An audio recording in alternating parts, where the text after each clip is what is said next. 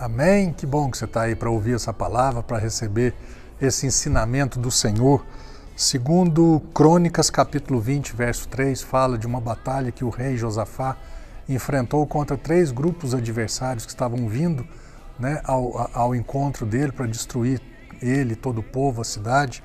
E no versículo 3 diz que quando Josafá ele ouviu isso que estava acontecendo, Josafá sentiu grande medo e ele decidiu buscar o socorro do Senhor e convocou né, para aquele, aquele tempo, para aquela cultura naquela época, um jejum nacional em toda a terra de Judá.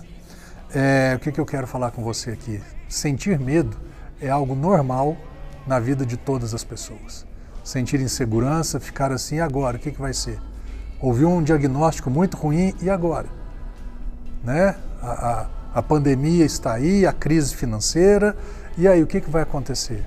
A questão não é não é não sentir medo. A questão é o que, que eu faço com o medo.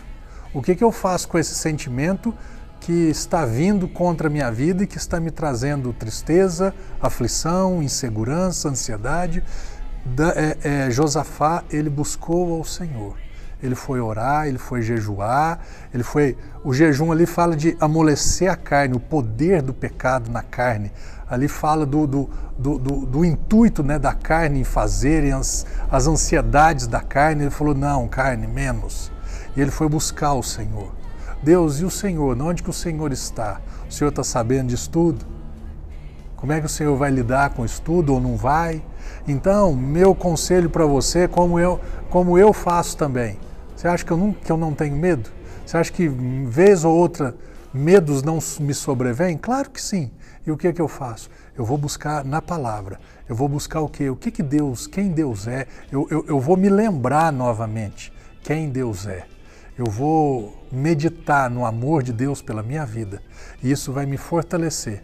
Então o medo que pode me paralisar e me levar para trás, esse medo agora ele vai, ele é estancado e eu vou começar a avançar em o nome de Jesus. Tem um ditado né, que diz aí, tá, tá nervoso, vai pescar. Eu te falo uma coisa: sentiu medo? Vai buscar o Senhor.